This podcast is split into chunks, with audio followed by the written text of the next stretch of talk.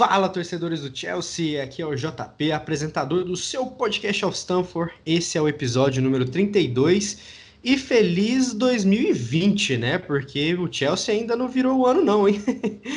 e a gente tem muito que conversar no episódio de hoje, o que foi o Boxing Day, a gente ter ressuscitado o Arsenal, temos apanhado feio do Manchester City, apesar de ter sido só 1 a 3 o placar. Mas antes de eu apresentar a turma hoje, não se esqueçam de se inscrever no nosso canal no YouTube. Não sei se você já conferiu nossa entrevista que o grande Alan fez com o Salomão Kalu, né, campeão com o Chelsea em 2012 na UEFA Champions League, está no nosso canal no YouTube, arroba Blues of Stanford, você encontra a gente também no Twitter, no Instagram, o nosso site cheio de texto novo. Então, olha, se eu fosse você, me inscreveria para não perder nada, para a gente começar o ano com tudo. E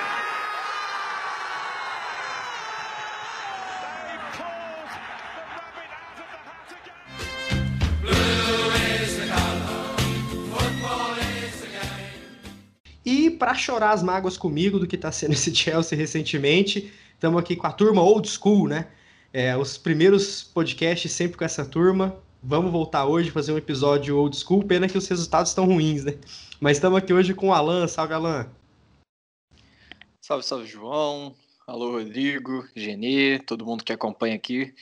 Queria né, já estar tá em 2021 falando de, de alegria, de coisa boa, mas a gente sabia que esse jogo contra o City seria difícil, mas não imaginávamos que a, a forma recente estaria tão ruim. Então vamos comentar tudo isso aí. E como o João já falou, dá uma olhada lá no, no canal do YouTube que tem conteúdo muito maneiro lá. Maravilha, maravilha. Rodrigo tá aqui com a gente. Salve, Rodrigão. Fala pessoal, agradecer a presença de todo mundo, desejar feliz ano novo. É, a gente fez um vídeo, né, falando que esperava 2021 com alegria e a gente já começa com essa tristeza. Então, vamos. Nada, nada mudou para o Chelsea, é muita dor de cabeça. Pensei que ia passar um final de semana livre disso e não. Mas vamos conversar hoje, é, reforçar também o pedido pessoal. Veja a entrevista com, com o Calu, que está sensacional. E parabéns, Alan, também pela entrevista e vamos para mais um podcast. Maravilha, eu acho que o sentimento é bem esse mesmo, né? É tristeza, não é nem raiva mais, né?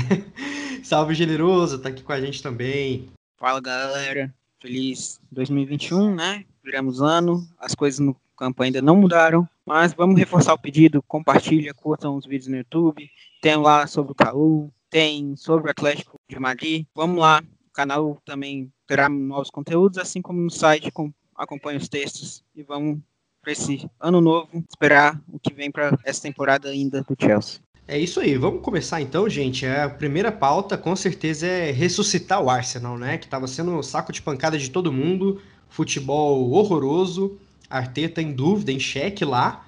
Mas a gente falou assim: ah, vamos ajudar os caras, né? Vamos ressuscitar eles, porque a gente não só perdeu, como perdeu com eles jogando bem demais. Ou seja, a gente ressuscitou com barba, cabelo e bigode, né? Eles, inclusive, emendaram já a terceira vitória. De fato, a gente levantou o defunto. Esse jogo, na minha opinião, foi patético. A gente teve três chutes a gol só, apesar de posse de bola maior, mais troca de passe, mais precisão nos passes. Mas, assim, realmente um jogo que a gente estava se sentindo bem, pelo menos em off ali, todo mundo se sentindo bem para aquele jogo acabou sendo um péssimo presente pós, pós-Natal. Começar com o Alan. Alan, a gente tomou gol de falta do Chaka, a gente tomou um gol absurdamente cagado do Saka, é, James fazendo um pênalti super besta, é, Mendino pega pênalti, então a gente já sabia que era gol ali. E, cara, como você enxergou essa partida? Porque surpreendeu todo mundo o quão mal a gente jogou, né? Pois é, João. O time realmente parece que não, não apareceu né, para aquela partida. É, o time do Arsenal não é nenhum grande adversário, é claro que é preciso respeitar, porque é um, é um rival direto é, londrino, mas até então o Arsenal estava na parte de baixo da tabela, né? Começou a subir depois daquele jogo e com essas duas últimas vitórias que emendou depois daquele jogo. Então, é, foi realmente um resultado que não esperava, eu acho que dos, dos confrontos né, contra o Big Six, o Arsenal é de fato aquele que é, eu tenho mais confiança de que o Chelsea vai ganhar. Eu acho que É, eu já vi tantas e tantas vezes o Chelsea vencer o Arsenal, e acho que eu já vi o Chelsea vencer mais o Arsenal do que os outros adversários, que quando a gente vai pegar o Arsenal, para mim é, ah, beleza, vamos lá e vamos ganhar, ponto. E a gente tem visto que o Chelsea está com dificuldade de se impor até contra adversários menores, né? Então, quem dirá contra o Arsenal. É, não foi uma grande partida né, de ninguém, é, não tem muito o que, o que destacar daquela partida, mas é, só corroborou, né, digamos assim, a fase ruim que o Chelsea já vinha, ladeira abaixo, e é, estagnou contra o Villa, digamos assim, porque teve aquele empate depois, e agora numa nova derrota contra o, contra o City. É um momento realmente muito complicado para o Lampa e para toda, toda a equipe.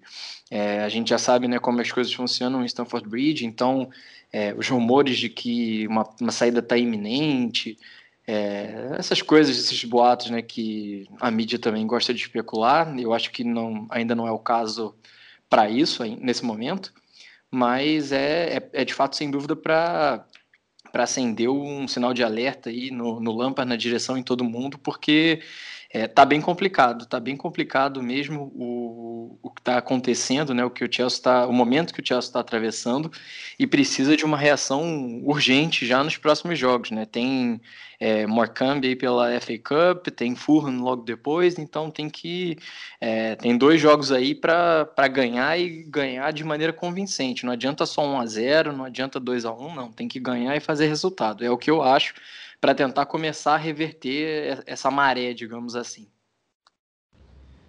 E é engraçado que por mais que a gente tenha tomado um gol de pênalti, um de falta e um meio que cagado, né? Que foi um golzamento, né? Um cruzamento, cruzagol, sei lá como é que vocês falam aí, galera do, do Twitter, daqui do Saca, que é um gol de rara felicidade.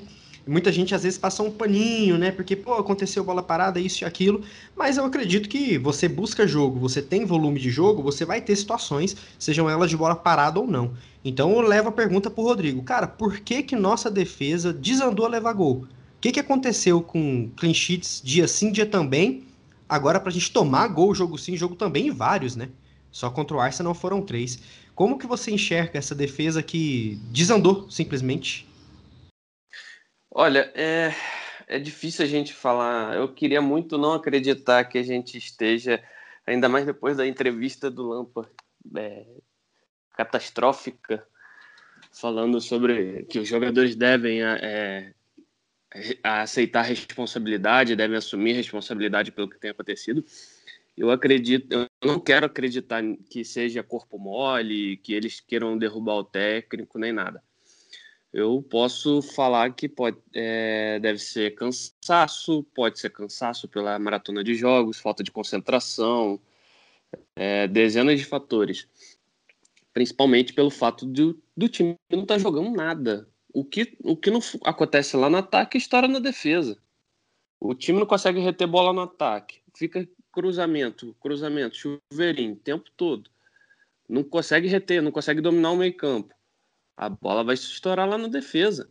Se você não consegue ter consistência no seu jogo, é, a defesa tem hora que não vai conseguir segurar, cara. E essa maratona de jogos só corrobora para isso. E eu devo, você tocou num assunto muito bacana que eu quero até conversar com o Generoso.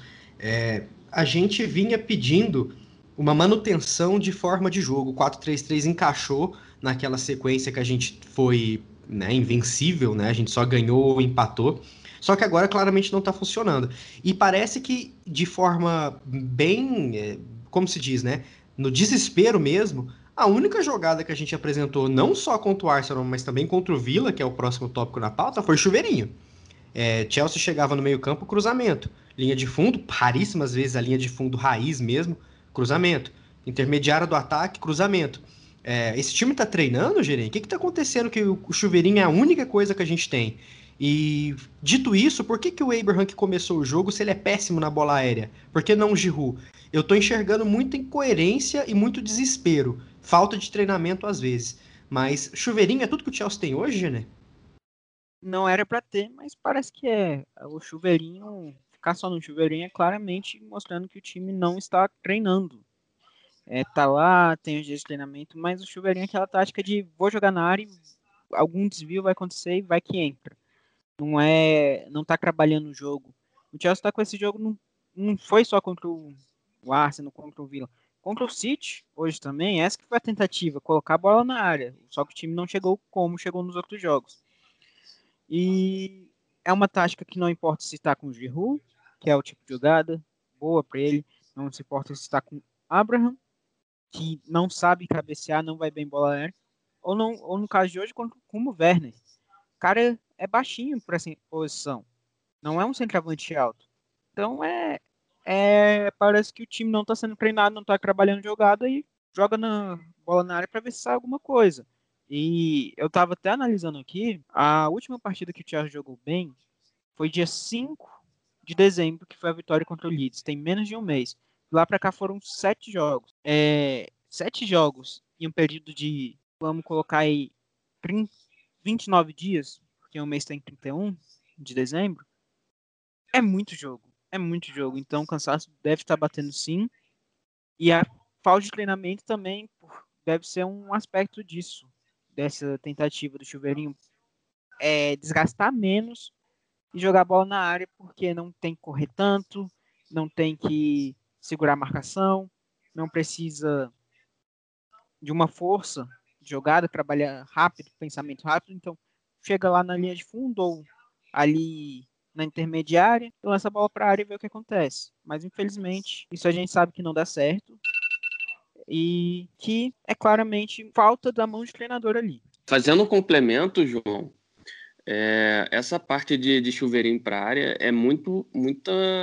É, não, não é só falta de treino, mas também como falta de plano de jogo, né? Porque não é possível que você faça um plano de jogo, olha, eu quero que vocês cruzem 30, 40 bolas para a área num jogo. Então, é, alternativa, você o, o time já está com um psicológico ruim, já está com o psicológico fragilizado, de vindo de algumas performances ruins e de resultados também.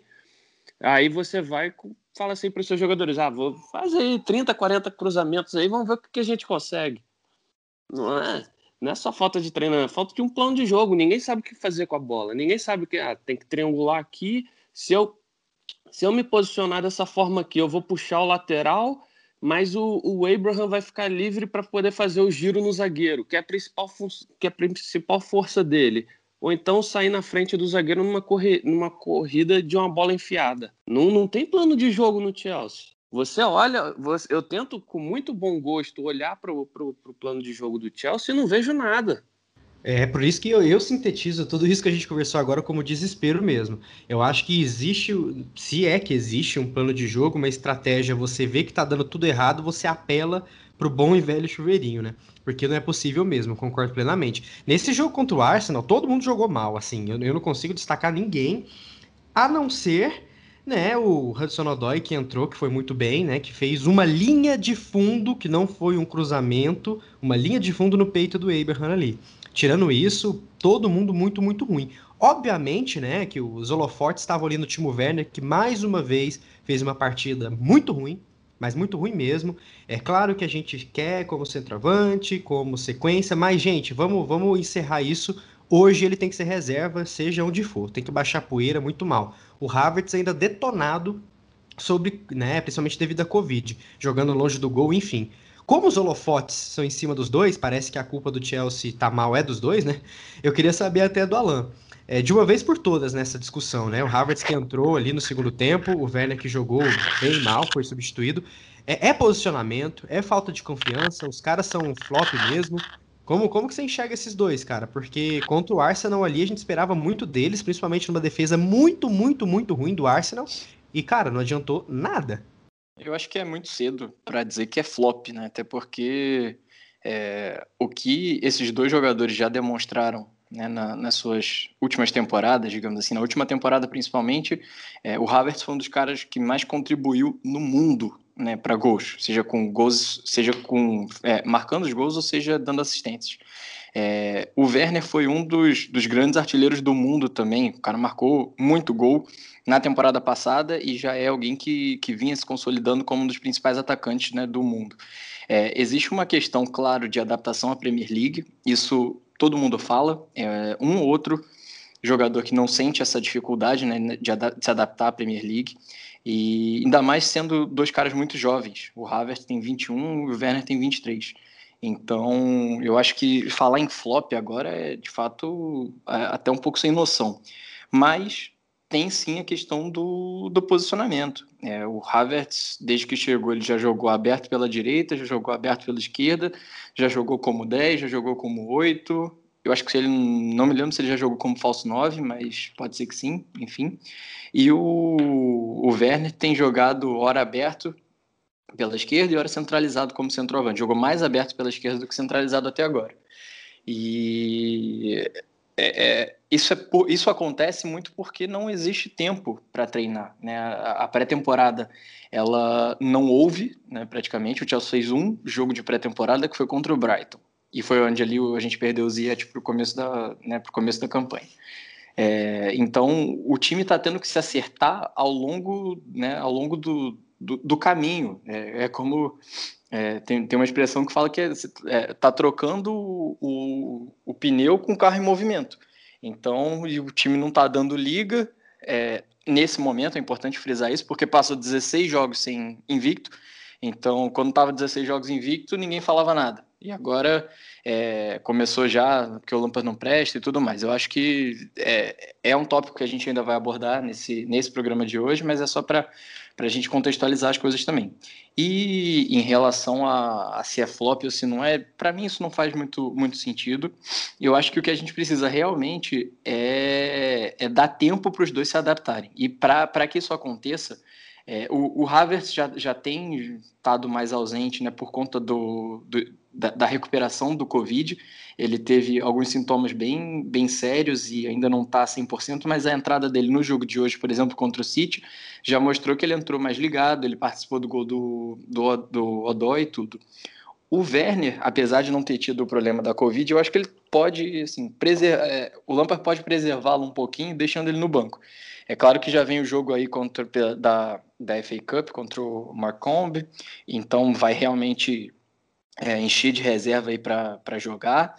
E é bom porque já vai tirar um pouquinho né, dos holofotes em cima, de, em cima dele. É provável até que o Havertz, por exemplo, já jogue esse jogo é, para voltar a readquirir ritmo, confiança e tudo. Mas o Werner, eu acho que ele está precisando descansar um pouquinho assim no banco, né, botar é, um, um pouquinho a, a, a, as pernas de molho, digamos assim. Ele tem jogado muito, isso é importante frisar também, como o Gene falou, foram muitos jogos nesse mês de dezembro, mas está faltando confiança para ele. E, e, e, nesse momento, faltando confiança, acho que quanto mais a gente colocar o cara e expuser o cara, talvez não ajude, né? Pelo contrário. Então, acho que é, talvez poupá-lo já para esse próximo jogo, talvez o jogo contra o Furno também, não sei. É, vai, se bem que de hoje até o jogo contra o Fulham tem um bom tempo de descanso, é, pode ser que ele volte, mas para esse próximo jogo já tiraria o Werner, sim, colocaria o Havertz para ganhar confiança.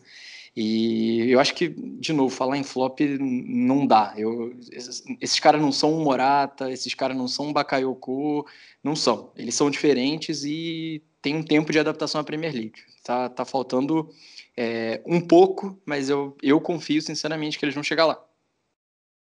É, uma das críticas que a gente faz é isso, né? A falta de plano de jogo, de, de senso de urgência do que está acontecendo também para o Lampard, é, as teimosias, as mexidas que ele geralmente está trocando só seis por meia dúzia. E, e dá, dito isso, né, depois da performance bem ruim contra o Arsenal, né, acelerando um pouquinho na pauta, ele deu uma entrevista é meio que responsabilizando os jogadores, né? Total. Sendo que o management dele foi bem ruim já é ruim há algumas semanas. Ô Rodrigo, o que, que você acha que. Você acha que essa entrevista dele prejudicou, cara? Porque ninguém gostou, né? Será que os jogadores talvez sentiram um pouco? Porque o Lampard realmente se eximiu da culpa que para mim é 100% dele e jogou pros caras, né? E foi a primeira vez que a gente teve, entre aspas, um possível probleminha de, de elenco ali. Que, como você enxergou essa, essa, essa entrevista dele? Porque, na minha opinião, o jogo contra o Arsenal foi 100% do treinador. Eu vejo que foi catastrófica, João. Catastrófica. É, você, por mais que não tenha é, 100% de culpa, digamos assim, você não pode falar uma coisa dessa. Você pode falar no vestiário, você pode apontar o dedo para qualquer um jogador ali e falar: olha, vocês têm que também aceitar a responsabilidade. Eu, Eu tenho minha responsabilidade aqui, eu sou pago para fazer vocês jogarem. Se vocês não estão entendendo, a gente pode sentar, pode conversar, lavar roupa, lavar roupa suja. Inclusive, eu estou escrevendo um texto sobre isso hoje. Deve ir no ar essa semana aí, não sei. Mas é, a gente precisa lavar roupa suja, sentar, conversar, fazer como família mesmo, falar, ó, não gostei disso, não gostei daquilo, a gente pode melhorar nisso. Eu prefiro que você jogue assim, eu prefiro que eu jogue assim, é, assim pode ser melhor para mim e botar quem tiver melhor fisicamente, melhor adaptado ao estilo de jogo, se vai mudar, se não vai, se vai é, mudar esquema de jogo, se não vai. Mas precisa ter conversa, precisa ter uma comunicação concisa, objetiva, em prol do time, para melhorar. Se o ego tiver acima de, de qualquer um ali, aí já é uma outra história que vai acabar caindo no colo do treinador. E a gente já viu acontecer isso milhões de vezes. E essa entrevista do Lampa foi exatamente isso. Foi jogar uma bomba desnecessária no vestiário que não precisava. Você pode assumir sua culpa, você pode falar que o jogador tem culpa, mas numa entrevista assim para todo mundo, onde já começa a criar especulação, começa a é, criarem é, um rumor de que ele pode sair, rumor que a diretoria não apoia ele, rumor de Tuchel, rumor de não sei o quê pelo amor de Deus, vamos, vamos facilitar também o trabalho, né? Não vamos jogar uma bomba no colo é, de quem não tem que colocar. O Lampa fez isso, pegou, tirou o pino da granada e jogou. Vocês que se virem. E foi isso que aconteceu. É, olha, no início, né, seguindo, no início do jogo contra o Vila, parece que tudo isso que o Rodrigo falou aconteceu, porque a gente viu um time com mais atitude, né, tentando parar um pouquinho de chuveirinho, mesmo com o Giroud em campo, conseguindo alguns bons passes contra o Vila, um time mais sólido, que ali a gente começou a imaginar que, nossa, vamos vencer, né? A gente conseguiu um gol com o Giroud numa bela jogada ali que nasceu com o Pulisic, cruzamento do Tio e gol do Giroud de cabeça, que é o que ele faz melhor, todo mundo animadão.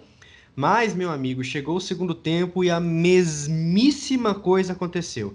Mais posse, mais chuveirinho, menos chute a gol, e, e todo mundo mal de novo. E, enfim, a gente tomou uma aula do McJim, que jogou muito número 7 do Aston Villa, e empatamos, não perdemos. E eu queria perguntar para o Alan, falando um pouco do individual, a gente poupou alguma, algumas peças contra o Aston Villa, o que é natural, né? Porque Boxing Day realmente é difícil, né? Repetir a escalação. Mas assim, gente, vamos, vamos ser nu e cru agora, vamos, assim, Christensen, Rudiger, Jorginho, não dá, não dá, assim, é, me desculpa, mas tem que ser Tomori, tem que ser Billy Gilmer, tem que ser, seja quem for, esses caras não podem jogar no Chelsea. O Christensen é um amador, ele cavou uma falta que não houve, ficou lá paradinho no campo, bola cruzada onde ele deveria estar, gol dos caras. O Jorginho é o meio campo mais chama-gol que eu já vi na minha vida, é o pior jogador do elenco do Chelsea, para mim, o Jorginho. E o Rudiger, apesar de não ter comprometido, é o Rudiger, né? Destaco o Hudson Odoi, que mais uma vez, é sempre quando o Chelsea tá com as costas na parede que o Hudson Odoi joga bem, entrega. Por isso que muitas pessoas na Chelsea TT, eu, por exemplo, sempre defendi o cara na questão do Bayern, do contrato. O moleque é ouro, ele é bola, tem que jogar. Mas ele joga um sim 20 não, não entendo, né? Queria saber um pouco do Alan suas avaliações individuais no jogo contra o Vila, porque era importante demais aquela vitória, cara, e a gente não conseguiu. Como que você enxerga as atuações ali? Tirando o Tio, que é sempre seguro, o Malt que foi muito bem, o Pulisic que ciscou e o Giroud que fez o que né, tinha que ser feito. É, eu, eu não aguento mais crise sem Jorginho no meu time, não sei você, cara. Não, para mim, de fato, eu, eu durante muito tempo defendi até o, o Christensen, eu achava que é, ele vingaria de fato como um, um, bom zagueiro. Gostava, gostei muito da, é, acompanhei ele na base, acompanhei ele no, no Borussia também, mas não dá mais. Ele não é jogador para o Chelsea e pronto. É o que a gente já falou aqui em diversas oportunidades. Não são todos os jogadores que vão bem na base. É, que vão vingar no time né, de cima, ou mesmo que vão ter nível para jogar no, no profissional do Chelsea, né? Base é base e profissional é profissional. Então, o Christensen para mim é um que é, já deu. É, ele e o Rudiger, sinceramente, eu não sei em quem eu sinto menos confiança e isso para mim é, é, muito bizarro porque é, é, é, é, aí que a gente entra de novo na crítica ao Lampard, mas ele tem o Tomori. E ele não usa o Tomori por quê? Qual que é a justificativa? Isso precisa ser perguntado. Eu acho que ele precisa começar a dar explicações também sobre, sobre essas escolhas. Porque você ter o Tomori no banco e não, e não colocar ele para jogar, para mim não, não faz sentido. Para mim não faz sentido. Sendo que não é que você não tá botando o, o Tomori porque você tá jogando com Zuma e Thiago Silva, que é a tua dupla titular. Não, você tá jogando com a tua dupla reserva. É Rudiger e, e Christensen. E ainda assim, é, você, ele de alguma maneira acha que o Tomori não tá no nível desses dois para jogar né, contra, o, contra o Vila. Enfim. É, além disso, tem a questão do Jorginho. O Jorginho hoje, para mim, sinceramente, é, João e todo mundo, eu sinto menos confiança nele do que no Kepa. E eu, eu, não sabia que isso era possível. Porque o, o, que o Jorginho entrega em campo hoje, ou na verdade o que ele não entrega, é, é de, de surpreender que ele ainda seja lembrado e, e que ainda é, tenha oportunidade de começar jogos como, como titular no Chelsea. É, e aí, de novo, isso, isso é, é escolha do treinador, não tem muito o que contestar em relação a isso. É, o Lampard olhou para é, os treinamentos, viu o dia a dia e achou que o Jorginho era uma escolha mais interessante do que o, do que o Gilmore. Então, assim, como é que a gente vai livrar o Lampard de crítica, é, sendo que ele continua fazendo essas escolhas minimamente estranhas. É, além disso, o Tio, como você falou, foi bem ali. É, o Mendy Talvez pudesse ter feito coisa melhor no gol, mas é, foi um chute de muito perto. Eu acho que não, não teve grande, é, grande culpas também, não.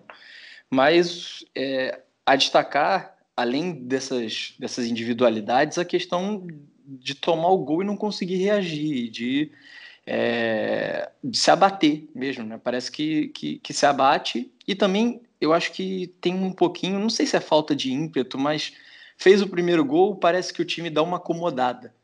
E eu esperava, eu espero isso de um time treinado pelo Mourinho, por exemplo, mas não espero de um time treinado pelo Lampard.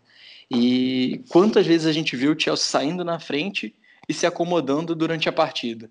E aí faz aquele 1 a 0 cedo, como fez contra o, contra o Villa e como fez em outros jogos. E aí o tempo vai passando, vai passando, o time começa a cozinhar o jogo, acha que, que com 1 a 0 dá para ganhar. E o que a gente vê é que passa a tomar sufoco, os times vão gostando do jogo. Em geral, o Jorginho está nesses, tá nesses jogos e todo mundo já sabe que o mapa da mina é pressionar o Jorginho. E aí acaba que né, o inevitável acontece, o Chelsea toma o gol e não tem, não tem demonstrado capacidade de reação. Então tem muitos problemas, tem problemas de ordem coletiva, mas tem, tem umas questões aí que o Lampa precisa, é, precisa explicar.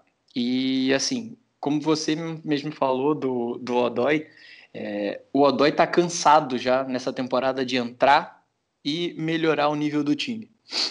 Ele fez isso contra o West Bromwich, é, lá naquele 3 a 3 que ia sendo é, um vexame absurdo, e tem feito mais recentemente é, nesses últimos jogos, e hoje ele entrou é, deram 15 minutos para ele jogar e ele ainda assim fez é, muito mais do que a maior parte dos que estavam em campo desde o começo e, e ainda achou, né, teve tempo ali de, de fazer o golzinho dele. Então, eu acho que está na hora da gente começar a, a olhar né, para ele e, e, e, dentro do elenco, na verdade, de uma maneira geral, passar a olhar um pouquinho, um pouquinho mais para a performance, para o que os jogadores têm entregado dentro de campo e não tanto para o nome. Porque é isso, o Rudiger, para mim, ele continua jogando com o nome. É, ele, o Tom, ele, o Christensen jogar na frente do, do Tomori é nome. É, quando o, o, o Lampa estava com alguns desfalques, entre eles o Hudson Odoi, é, começou a fazer improvisações e tudo, mas o Odói já está à disposição há, uns três, há umas três ou quatro partidas. Então ele já poderia ter colocado o Odói na posição dele mesmo e talvez ter barrado o Werner, ou então já ter efetivado o Werner como centroavante, não sei. É, o técnico é ele, não sou eu, mas é, ele tinha um pouquinho mais já de, é, de espaço para mexer no time, digamos assim. E a gente não tem visto isso. Foi bom de hoje, de bom, além da entrada do Odói, a volta do, do Ziyech. E agora vamos ver se com o elenco todo né, à mão, o que que vai o, o, que que ele vai arrumar aí só só tem a suspensão do Kanté para o próximo jogo ou seja veremos o Jorginho em campo é, muito provavelmente contra o Fulham. Espero que não espero estar errado espero que ele me surpreenda e entre com o Gilmore.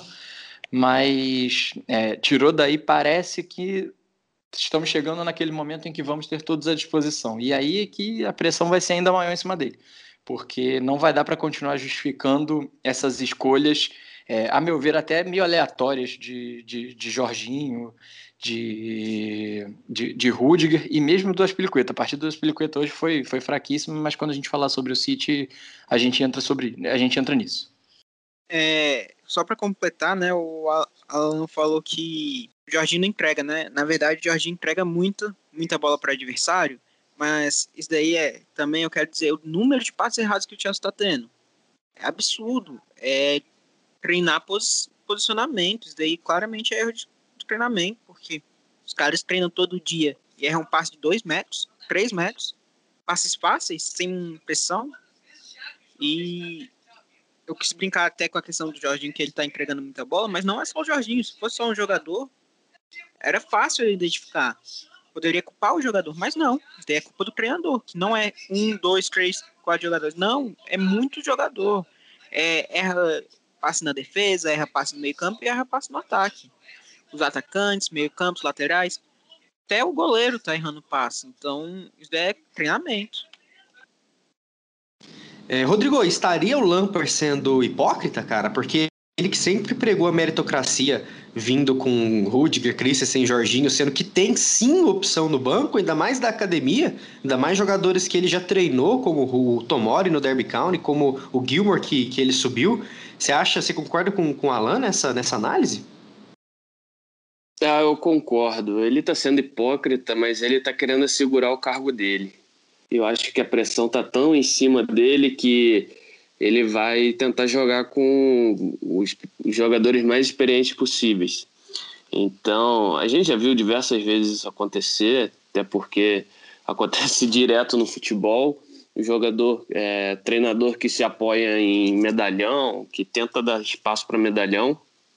Foi só o, o Giroud falar que não, não queria jogar e começou a jogar. Tudo bem, fez os gols para justificar isso, mas precisou de alguém chorar um pouco que o Lampa foi e botou a chupetinha na boca da, da, da criança, né? É, sem contar que são jogadores que provavelmente devem sair. Então, se eles não jogarem, eles vão perder é, valor de mercado.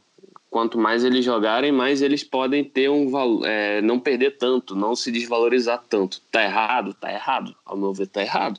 Para mim, joga quem tem que estar tá melhor. A função é o time jogar bem e ganhar. Não é você vender jogador. Vender jogador vai ser consequência. O Chelsea já não vai conseguir recuperar o investimento feito no Rudiger, no Jorginho mesmo. Então, é, empresta, vende depois por valor bem menor, mas é, quem tem que, tem, tem que pensar no, no, no, time como um todo. Não é pensar fazer caixa ou então agradar jogador que, que, que, tá, é, que não está gostando da reserva e tudo mais. Então, eu acho que ele está começando a se perder numa linha de raciocínio que era muito boa que a gente vinha elogiando ano passado, né? E esse ano ele está se perdendo legal. É, é triste, viu? É triste porque realmente está claro que que está se apegando no cargo, né? A gente vê isso no futebol brasileiro todo dia. Mas agora eu acho que é o main event aí do nosso programa, que é falar sobre o jogo do Manchester City que aconteceu dia 3 de janeiro, domingo, né? Vulgo hoje para nós aqui gravando. Que assim, eu não sei vocês, eu sou um cara muito passional. Então, na minha opinião, foi uma das derrotas mais humilhantes que eu já vi o Chelsea na Premier League. E não foi pelo placar, placar não, porque 3 a 1 contra um City da vida, um Liverpool, um rival direto, um clássico, ok, acontece.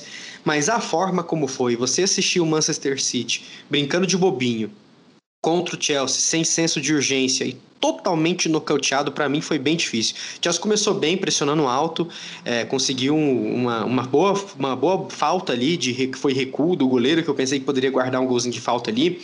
Tava até satisfeito, mas olha, É, e foi a melhor performance da vida do Phil Foden. O Phil Foden ensinou o Chelsea a jogar bola. Kevin De Bruyne, como sempre, acabando com o jogo.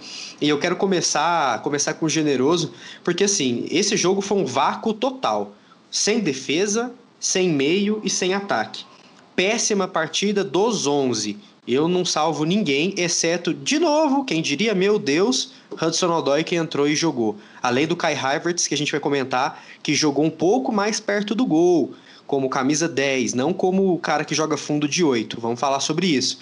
Mas, Genê, é, e aí, cara, o time tá quebrado. Meio mal, defesa fácil, fácil de bater, o Aspilicueta uma avenida, coitado, e ataque muito, muito mal. Como que você enxergou esse jogo de hoje? Qual foi o sentimento? Porque aqui a gente pode analisar até amanhã, mas eu quero falar mais de sentimento que esse jogo, que foi muito ruim, né, cara? Ah, cara, se a gente quer analisar jogo, não teve jogo. O Chelsea simplesmente não entrou em campo. Teve aquele início, mas como eu falei, tomou o gol, o time se desesperou, parou de jogar. Ficou parecendo. Assistiu, na verdade, o City jogar. O City fez três gols. Você pega o primeiro gol foi bem no início, aos 17 minutos, e o segundo já saiu aos 21. Na foi verdade, igual o Arsenal. Então, assim, o time, o City aproveitou. O City fez o segundo com De Bruyne, o terceiro com De Bruyne aos 34. É, a gente analisou, no primeiro tempo, o City teve cinco chances claras de gol. Foi uma, não foi duas, não foi três. Foram cinco, guardaram três o jogo poderia ter sido uma goleada de 5, 6, 7, 8 a 0 que a gente não ia achar que foi muito. Na verdade, tomar três gols, o Chelsea saiu no lucro. Porque o Mendy, a gente pode jogar ele no frango em nenhum lance, mas também não, ele fez uma defesaça. A zaga, Thiago Silva errando marcação. O Zomar parece mais que os zagueiros estavam se confundindo na posição. O Zomar Thiago. O Tio não apareceu no jogo. O time não atacou, então a gente não pode analisar o jogador de ataque, porque, cara, o time chegava, errava o passe no meio de campo, entregava a bola, tomava escolhas erradas. É o desespero. A gente vê o desespero em campo e vê esses erros bobos. Por isso que o time tá assim. E, Rodrigo, é, eu acho que o que ilustra bem foi o terceiro gol, né?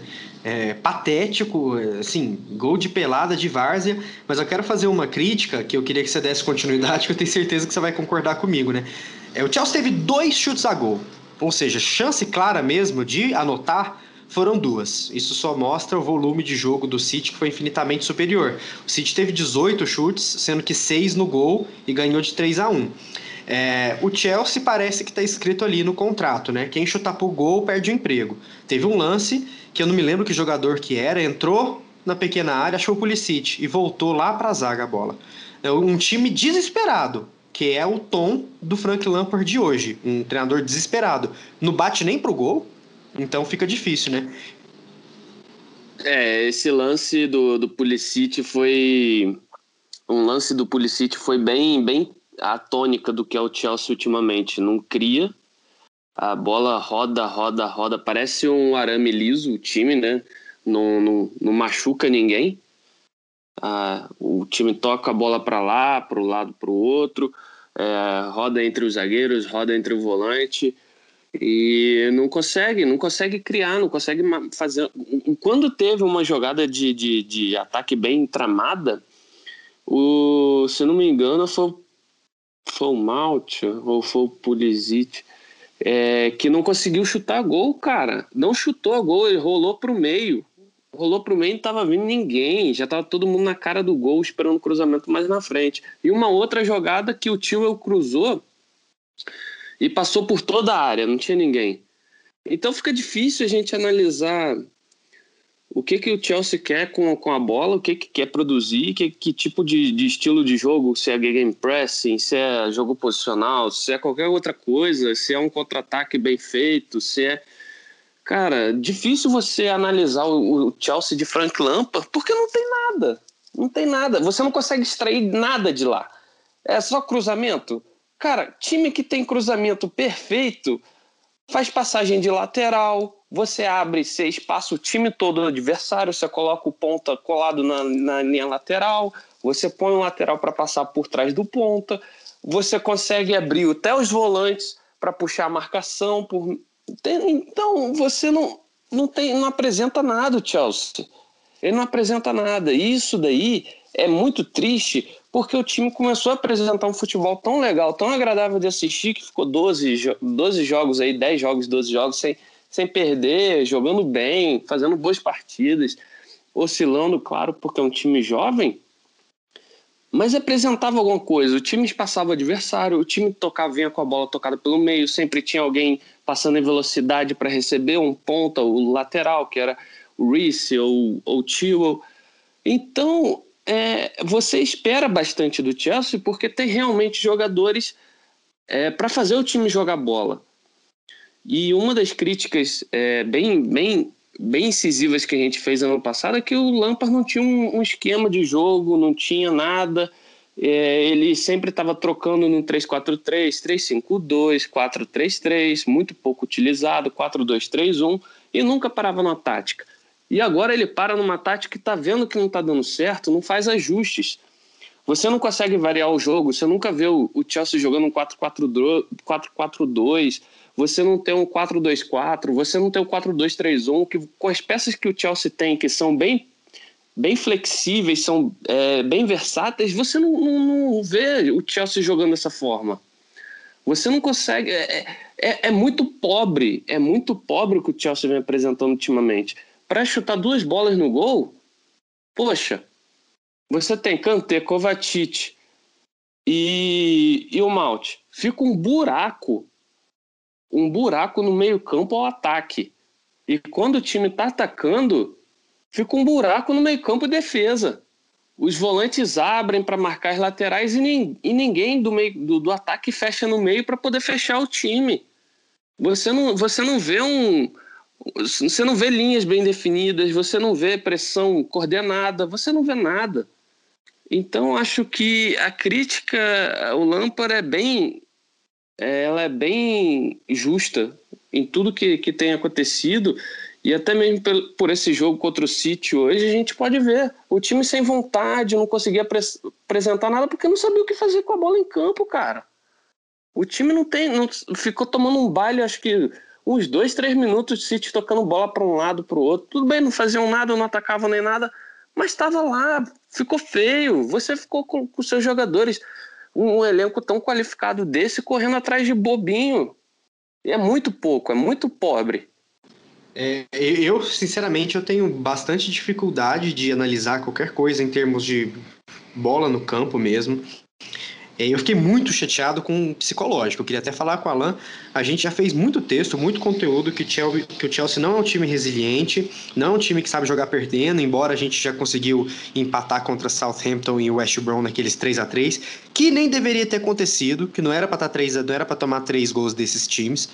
E assim, a passividade. É, é, é, sabe quando você tá num churrasco e você tem um tiozão conversando de futebol brasileiro e o tiozão lança uma seguinte: Ah, eu gosto do Felipe Melo porque ele bate uruguaio. Cara, eu fiquei com vontade de alguém sentar a mão na cara de algum jogador do City ali e ser expulso. Porque a passividade com que você aceita o adversário dominar em cima de você é tipo assim: olha, a gente perdeu, paciência, esperar o cronômetro acabar aqui. É assim, a passividade, a falta de resiliência, a falta de vocal. Chelsea não tem capitão, adora as pelicuetas, com todo respeito, não é capitão. O Thiago Silva, ele é um capitão, mas derrubado, não fala o inglês ainda. Cadê o vocal, né? A gente conversava em off no grupo que a única certeza que a gente tinha desse projeto Lampard era que ele não ia aceitar perder, que ele ia chacoalhar os caras. E não é isso que acontece, me desculpa. Ah, mas ele fala, os caras não obedecem. Não fala, é mentira, porque não é possível assim, é, a falta de tesão no futebol. Eu acho que não tem nada, o Rodrigo falou muito bem. Então eu queria perguntar pro Alan, qual que é o sentimento que fica, cara, de você assistir seu time derrotado em campo psicologicamente, derrotado em campo tecnicamente, é, vendo Phil Foden e De Bruyne ensinar como joga bola, vendo Gundogan bailar em cima do seu time e você não fazer nada. Você não gritar, você não dar um carrinho, você não espernear, você não discutir. Quantas vezes no futebol brasileiro, que a gente tanto critica, é, jogador bate boca com o treinador, querendo o melhor em campo, ajustar um posicionamento? Por que, que o Chelsea não triangula? Por que, que o Chelsea não inverte posição? Por que, que é o mesmo jogo, o mesmo erro toda hora? Queria que o Alan falasse sobre isso um pouquinho. Cabeça, por que, que a gente não tem, cara? A sensação que fica é que, primeiro, é que o Lampa. É, a gente viu hoje o duelo de dois técnicos, né, em que um está extremamente consolidado e um é um dos maiores técnicos é, que, sei lá, que provavelmente um dos grandes técnicos da nossa geração, acho que a gente pode colocar assim, porque é como eu vejo o Guardiola, e o outro é alguém que está tentando está é, tá no começo da carreira e foi, foi exatamente isso. Foi um duelo de um, de um experiente contra um novato, em que o experiente virou e falou: Ó, oh, novato, é assim que você tem que fazer. Então, o, o Guardiola, para começar, mandou um time sem centroavante, porque o Gabriel Jesus tava, testou positivo para o Covid, não foi para o jogo, e o Agüero não estava 100%. Então, já mandou um time sem centroavante, e logo no, no primeiro gol, quem recebeu a bola como, como centroavante ali, né, que, que, que, dominou já puxando de letra, tirando da marcação e batendo no cantinho, foi o Gundogan, que muitas vezes é o primeiro volante dessa equipe. No segundo gol, foi o. E com o passe do Foden. No segundo gol foi o gol do próprio Foden. É, e ele recebeu no meio dos zagueiros na pequena área. Então, para além disso, teve toda essa questão aí do, do, do, do City em diversos momentos, e não foi só uma vez, é, não foi uma, não foi duas, foram várias vezes, do City brincar de bobinho com o Chelsea. O City tocava, é, ficava trocando passes ali entre os homens de meio campo, os laterais, os zagueiros, como se é, não, não houvesse um adversário.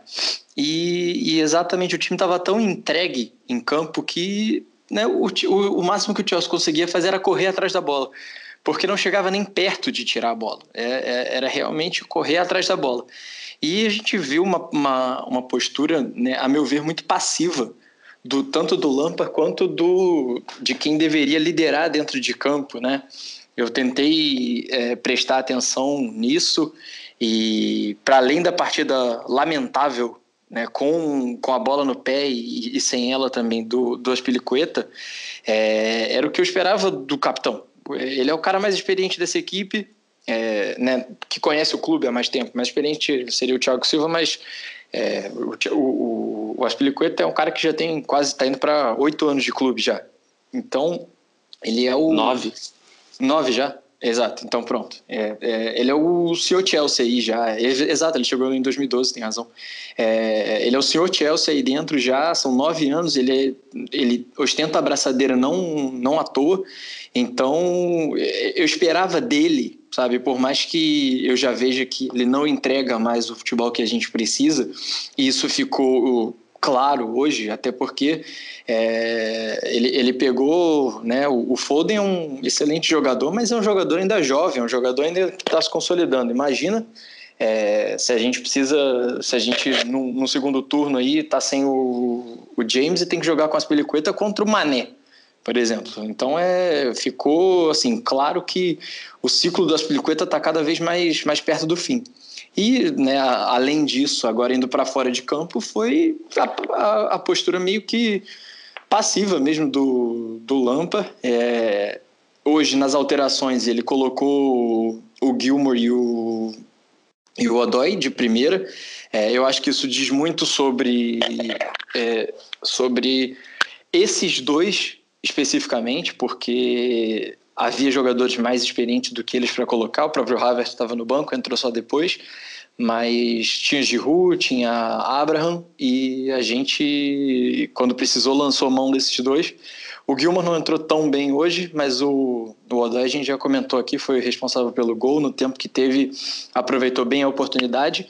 Mas o problema é saber o que, que vai acontecer agora né, com, com o Odoi, porque talvez ele jogue esse próximo jogo, já que é FA Cup, mas é, muito provavelmente daqui a pouco o Lampa vai voltar é, a, a, a, colocar o, o, seu trio preferido de, de, ataque. A gente imagina que seja esse que jogou hoje e, assim, não dá muito para culpar porque precisa botar os três caras para jogar, precisa botar os três caras para dar liga, mas também talvez é, é, o Lampard precise aprender um pouquinho que dá para, se quiser, jogar sem centroavante, dá para mexer nas peças e ter um, um ataque com um pouquinho mais de mobilidade, ter jogadores que trocam de posição mais constantemente, caso nessa na fase do, do Werner é, permaneça, né, digamos assim.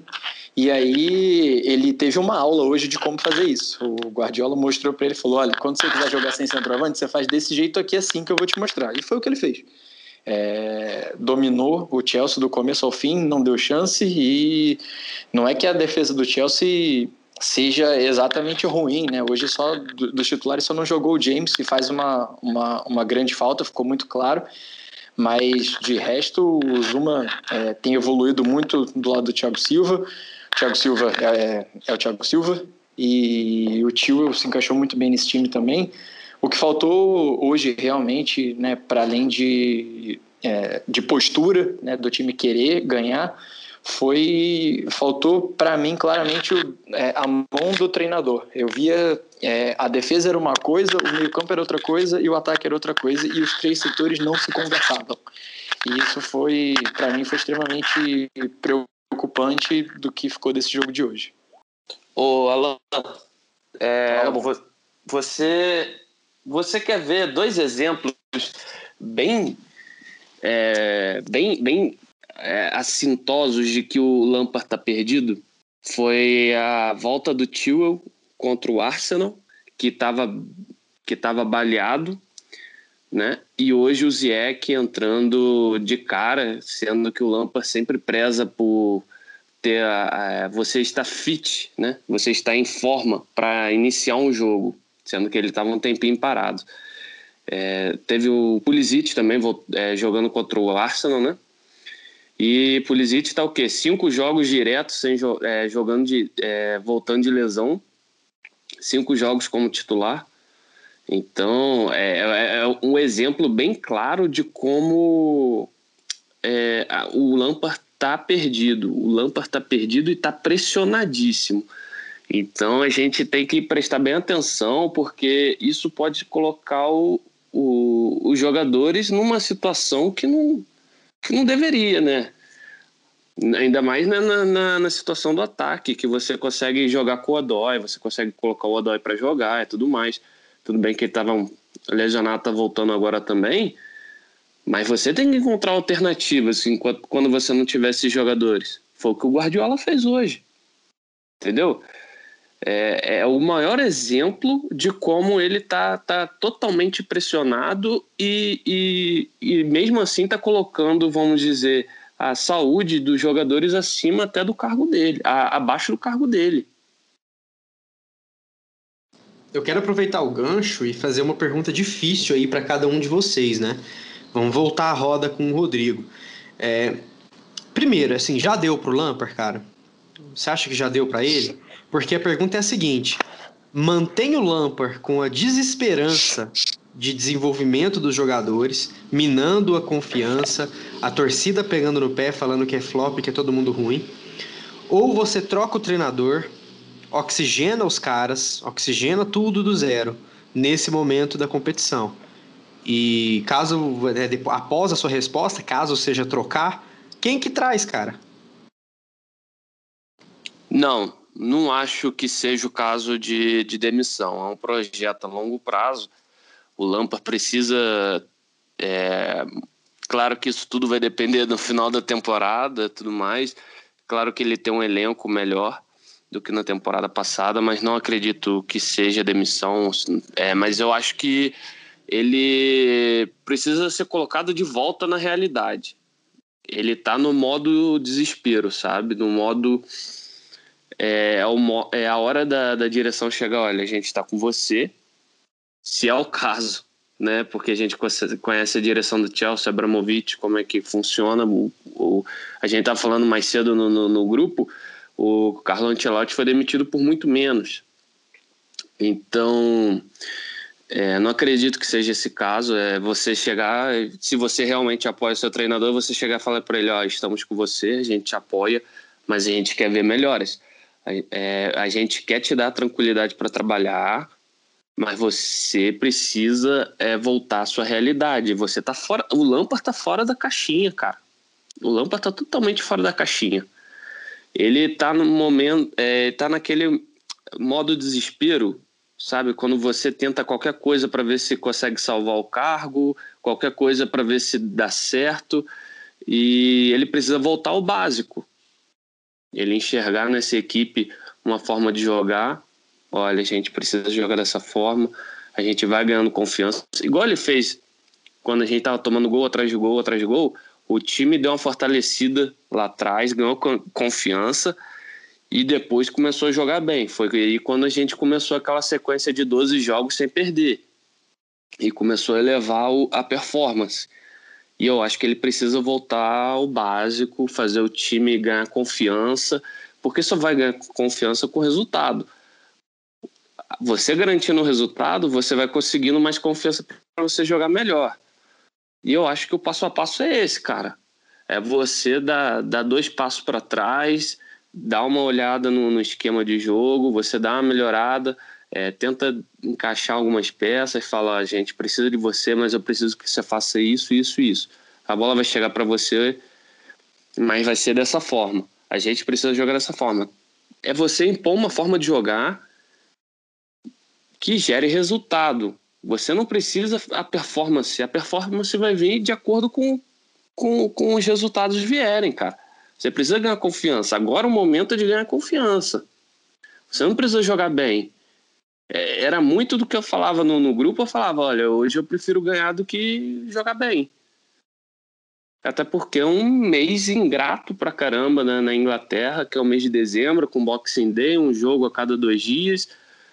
Então, assim, eu acho que hoje você não precisa demitir o treinador, você segura. Olha, a gente está com você, mas eu quero que você melhore a nossa performance, porém os resultados vêm antes. E é assim. Em todo lugar é assim. O Mourinho não ganhou várias Premier, não ganhou várias Premier League, Champions League jogando bonito. Entendeu? Não quero que a gente jogue com estacionando ônibus, eu quero que a gente primeiro ganhe confiança. Faz o jogo resultadista. Faz o jogo resultadista para depois você ganhar confiança e jogar bem. O Liverpool foi assim, com o Klopp. Até começar a jogar bonito, demorou, cara. Demoraram três anos para eles começarem a, atropelar todo mundo. E não é do dia para a noite que você implementa um projeto. Se o Lampard tem essa capacidade ou não, a gente vai ver mais na frente. Mas no momento eu não demitiria. Se é para trazer o Tuchel ou o Alegre, eu fico com o Lampard, cara. E, Generoso, você acha que o tiro do Lampard tá saindo pela culatra, cara? No sentido de que quanto mais ele joga para proteger o cargo, usando os caras mesmo não estando fit, é, sem variação, na base do, olha, os caras são bons e vão me arrumar um gol, será que isso não tá fazendo o Chelsea cair? Porque se ele rodasse, se ele fizesse laboratório, se ele usasse o Gilmer, o Cho, se ele colocasse o Havertz avançado de falso 9, se ele revolucionasse né? O, o, não tô falando para jogar no 3-6-1 amanhã com 11 novos jogadores, não. Mas se ele mudasse a maneira de jogar sem se preocupar tanto com o cargo, não, não poderia trazer melhores resultados, cara? Aí você culpa a diretoria de não chegar nele e apoiar? Ou vai que isso está acontecendo e a teimosia dele? Como, como que você enxerga essa situação? É, na verdade, eu acho que se é para colocar alguém, tem que colocar o Lampard mesmo vou colocar a diretoria, porque a diretoria trouxe quem ele pediu. A diretoria fez o que dava. É, tem que falar, se tiver confiança nele, tem que falar para tirar um pouco o peso. Mas a gente vê muita coisa no Lampard de escalar para agradar jogador. Ele ficou escalando de Ru e o Abraham porque eles não queriam porque eles queriam jogar e ele falou: "Ah, vou escalar porque vocês querem jogar, só para agradar".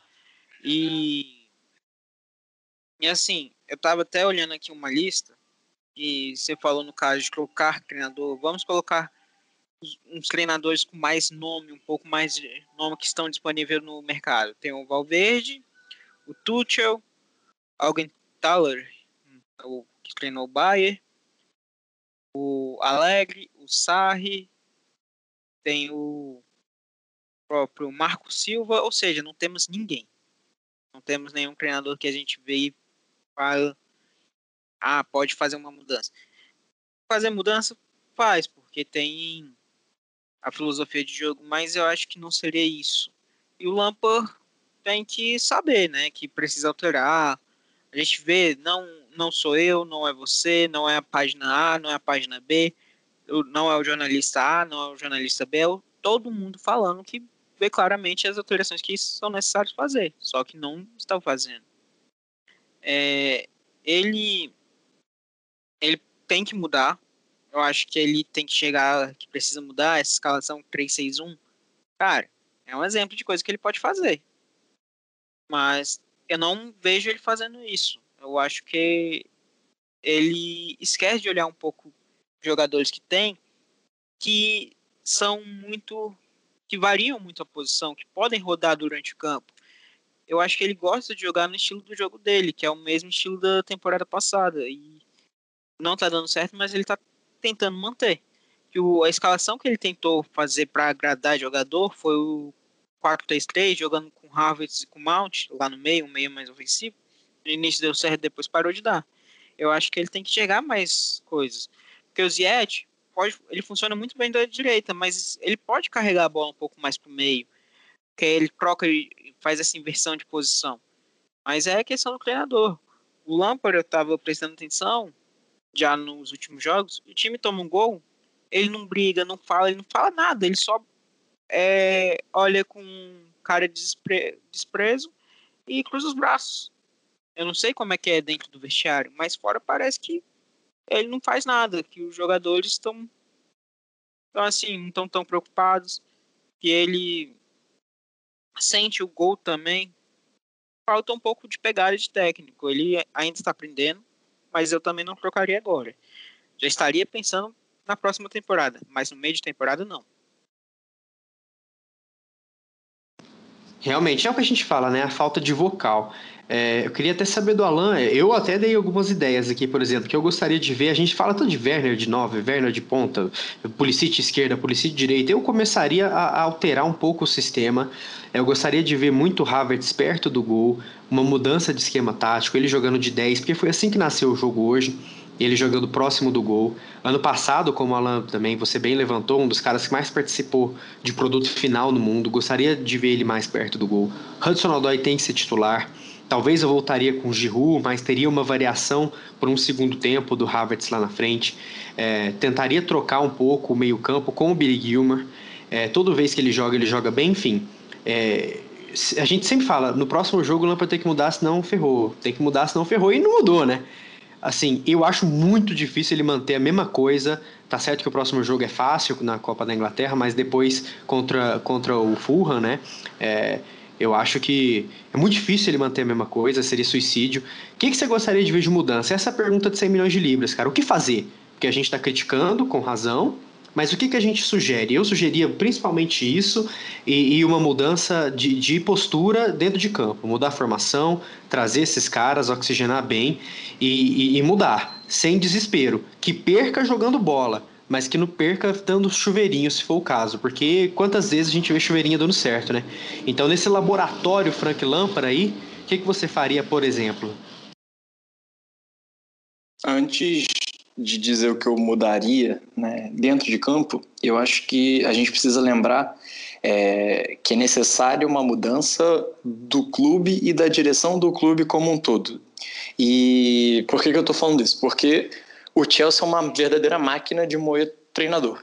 Então, se é, a gente não consegue dar tempo de trabalho né, para o cara que é o maior ídolo da história do clube, a gente dificilmente vai conseguir dar tempo de trabalho para qualquer outro treinador. E aí a gente é, vai fazer com o Lampard a mesma coisa que a gente vem fazendo, não sei, desde que o Chelsea pertence ao Roman Abramovich, que é contrata, é, não, não atinge um resultado ou alguns resultados ao longo da temporada ou ao final dela e troca e já substitui por outro e, e, e nunca acaba esse ciclo. É, eu tinha uma esperança de que isso pudesse é, acontecer primeiro com Conte, depois com Sarri e agora finalmente com Lampard. Para mim seria extremamente frustrante é, ver que né, novamente um trabalho é encerrado pela metade e ainda mais um trabalho de um cara que é, a, a, torcida já apoia. Né? Em geral,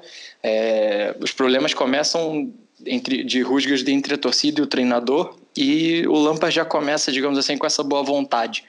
Então, é, para mim, não, não faz sentido falar em troca é, de treinador nesse momento, até porque é isso, os, os, nomes disponíveis no mercado, sinceramente, não me agradam, é, ou então é, seriam algumas incógnitas também, porque é, quem eu acho que, sei lá, teria alguma chance, tipo, Nigelsmann é, seria um cara é um cara que, assim, é, é, é, é, o treinador de um trabalho só, né, por enquanto. Tá fazendo um bom trabalho lá com o Leipzig, mas por enquanto o que ele mostrou foi, foi só aquilo. Então, talvez tenha que chegar ainda numa liga maior para a gente ver é, do que, que é do que, que ele é capaz, mas enfim, é, o, o Pochettino seria um nome ideal, mas também já não está mais disponível. Enfim, é, dito isso, eu acho que algo que a gente vai, vai só até contraditório, mas a gente batia muito né, na, é, na falta de convicção do Lampard em relação ao, ao esquema e agora parece que ele está convicto demais também em relação ao 4-3-3. De fato, é, em favor dele, foi o esquema que melhor funcionou até o momento, mas não quer dizer por isso que funcione sempre. E existe uma grande diferença, diferença entre você ser teimoso e você ser flexível. E nesse momento o Lampard tem sido teimoso com o 4-3-3. É, falta um pouquinho de realmente de leitura, né, de, de adaptação, é, de entender o que que o que está acontecendo ali é, e, e, e, se ajustar. É, eu acho que a gente pode ver de fato alguma variação do 4-3-3 do para o 4-2-3-1. Eu acho que isso faria bem, é, de uma maneira geral, tornaria o time um pouquinho mais é, equilibrado. A grande questão é saber quem jogaria ali ao lado do Kanté se o Kovacic, se o, se o Mount. É, hoje a gente viu que o Kanté não conseguiu proteger nada nem ninguém à frente da zaga do Chelsea. E para mim foi até um pouco decepcionante, né? Porque a gente vinha exaltando as últimas é, partidas do Kanté e a adaptação dele também ali a, a, a, nova posição, digamos assim, mas hoje foi, foi até meio desastroso né, na, na minha opinião, a, a partida do Kanté. E, enfim, além disso, concordo com você em relação ao, ao Havertz. O Havertz tem que jogar com um pouquinho mais de de mobilidade e de mobilidade e de liberdade também para é, para agredir mais né, no gol e enfim achar os companheiros mais bem colocados. Eu acho que talvez um, uma variação do 4-3-3 para o 4-2-3-1 com o Havertz ali de 10 e eventualmente até trocando de posição com, com o centroavante com o Werner é, seria, seria uma, algo interessante a se ver. E, além disso, é, de fato, pensar é, em, em, em, altera, em alternativas para ter é, o Hudson Odoi mais em campo. Então, como é que a gente vai fazer para encaixar é, Odoi, Ziet e Pulisic, se só tem duas vagas e, são, e eles são três? É, a verdade é que o Odoi está jogando mais do que, do que o, o Ziyech, por exemplo. Os dois voltaram de lesão agora, mas o Odoi voltou melhor. E o Pulisic é até meio complicado de tirar do time porque é o cara que tenta alguma coisa mais diferente ali pela esquerda, mas eventualmente é, alterar ele, é, ele, e, o, e o Pulisic também. E tendo o, o James de volta, é, é, é, interessante ter o Giroud como opção, porque né, é brincadeira que o, que o James cruza de bola na área, mas sem o James eu acho que fica até complicado do, do Giroud jogar, porque aí é, ficaria muito dependente dos cruzamentos do, do Tewell, e o, o Tio é um cara que guarda mais a posição, guarda mais a. É, tem uma vocação mais defensiva, digamos assim, do que o James. Então, é, tem alternativas, para o Lampard. Eu acho que ele tem que quebrar um pouquinho a cabeça, mas é, eu acredito ainda que ele consiga achar as soluções ideais. Bom, pessoal, é isso. Acho que a gente conseguiu sintetizar o que foram essas patéticas performances do Chelsea, resultados muito ruins aí nos últimos jogos.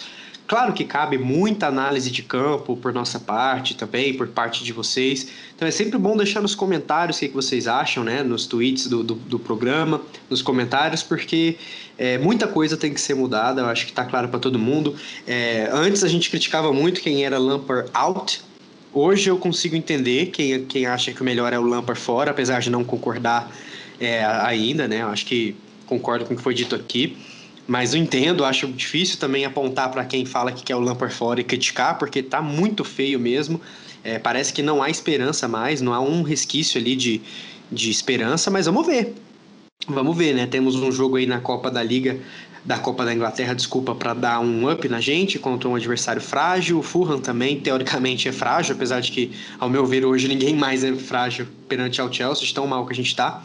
Mas eu acho que a gente conseguiu abordar um pouquinho, principalmente o sentimento que a gente tem é, depois desses jogos muito ruins aí. Seguimos sem vencer top 8, isso é péssimo, então com certeza o resultado tem que trocar. E pessoal, antes da gente se despedir, tem um quadro novo que a gente vai lançar aqui no programa, você que está ouvindo, um quadro novo muito bacana que é o Fala Blues, né? Que a gente vai dar espaço para os torcedores falarem e perguntarem, questionarem para os nossos comentaristas aqui, para mim, talvez, para o nosso time todo responder. É, toda, toda vez no dia que a gente for gravar, sempre que for rolar a gravação, a gente vai colocar um box ali no Instagram, um tweet é, fixado ali para vocês mandarem perguntas sobre Lampard, sobre elenco, sobre jogador, sobre projeção, sobre literalmente o que vocês quiserem. E no início do próximo programa, a gente vai começar, antes da pauta, respondendo cinco perguntas.